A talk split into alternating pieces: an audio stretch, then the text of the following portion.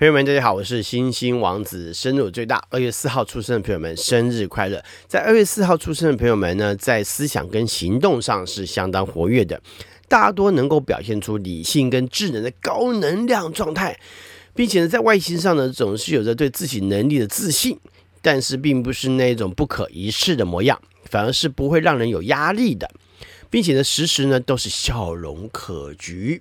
好。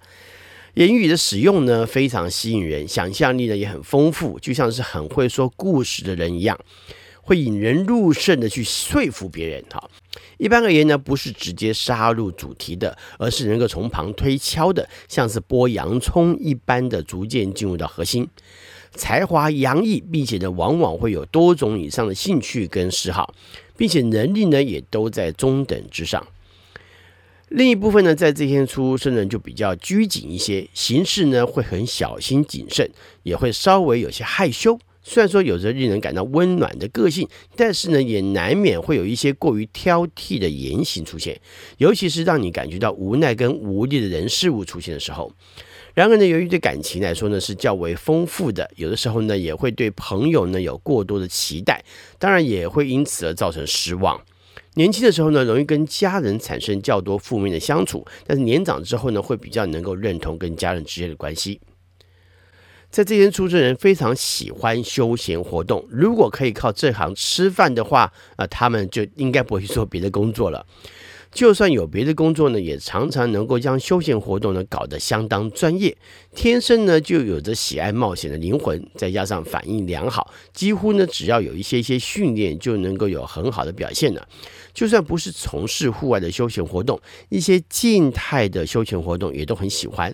不过呢，对于自己擅长的休闲活动呢，会有点臭屁啊。有的时候呢，也会太过乐观，多少呢，在进行中呢，总是会有点伤害的发生，也是因为自己太自信了，你知道吗？哈。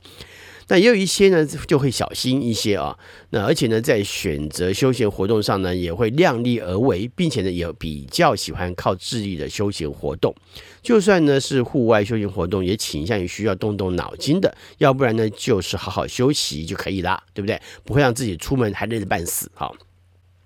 在面对感情的时候呢，这一天出生的人难免呢还是会在意对方的才智，不过呢也还是喜欢对方是好相处的。虽然说有一部分在这一天出生的人喜欢有一些嗯、有点自我个性的，甚至呢是有点刁蛮的对象，但是呢是否通情理、明事理却是非常重要的。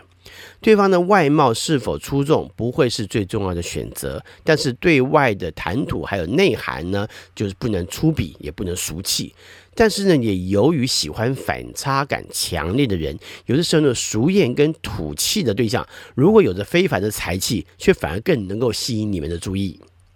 也有一部分在这天出生人，在感情的态度上呢就很自在，喜欢你们的对象跟你的朋友们之间有良好的一些互动，也期望你的朋友呢也会喜欢你所喜欢的对象，尤其是因为对自己呢有着良好的自信，也认为自己所喜欢的对象应该会让他人感到称羡啊。很明白自己在恋爱的过程当中所用的手法是要怎么运用的，而且呢，很小的时候呢就已经有爱的感觉在心中出现了。虽然说年轻的时候呢追寻对象会辛苦一点，但是这主要原因是因为你过于早熟的缘故。到了一定年岁之后呢，你的恋爱方式呢就能够主掌情感的发展方向了。在二月四号出生代表人物有日本战国大名毛利辉元（一五五三年），法国小说家还有剧作家毛耶德马里沃（一六八八年）。他是十八世纪最重要的法国剧作家之一，曾经为法兰西喜剧院还有意大利喜剧院书写无数的喜剧。日本政治家前岛密（一八三五年），他是日本邮政之父。德国物理学家路德维希·普朗特。一八七五年，他是近代力学奠基人之一。关门弟子呢是陆世家，她是普朗特唯一的女学生，也是唯一的民国初年的中国学生。香港粤剧丑生李海泉，一九零一年，他是李小龙的父亲。美国飞行家、作家、发明家、探险家、社会活动家查尔斯·林白，一九零二年出生。他于一九二七年驾驶单翼飞机“圣路易斯精神号”从纽约市罗斯福飞行场横跨大西洋，飞到了巴黎勒布尔勒机场，成为历史上首位成功完成单人不着陆飞行跨越大西洋的人，并且因此获颁了荣誉勋章。美美国圣地牙哥林白机场就是以他的名字来命名的。犹太裔美籍化学家、超心理学家、超级人类亚历山大·伊米奇，一九零三年，他总共活了 一百一十一岁，一又一百二十四天，哇，厉害哦！逝世之后呢，被享受一百一十二岁又一百五十天的日本超级人类白井胜所超越。美国天文学家克莱德·汤博，一九零六年，他很重要哦，对占星学来说，他非常重要哦，因为他在一九二九年开始的七年间，发现了十四颗小行星，其中一颗就是以他的名字来命名的。在一九三零年二月十八号的时候，发现了冥王星。香港粤剧女文武生任剑辉。一九一三年，还有美国计算机科学家肯汤普逊，一九四三年，他最知名的创作呢，是在贝尔实验室工作的期间设计跟实现了 Unix 作业系统，以及 C 语言的前身的 B 语言啊，都是他设计的。美国摇滚男歌手、作曲家艾利斯库珀，一九四八年，政治人物简又新。一九四六年，他曾经担任第一任环保署长以及交通部长。女演员刘梦燕，一九五一年；男演员、戏曲家、说唱艺术家、主持人、编剧、制作人，哇，好多头衔。杨怀民，一九五三年；日本新世纪音乐作曲家、音乐家许喜多郎。日本新世纪音乐作曲家、音乐家喜多郎，一九五三年。代表作为《丝路》系列。日本男创作歌手、作曲家、编曲人、制作人山下达郎，一九五三年。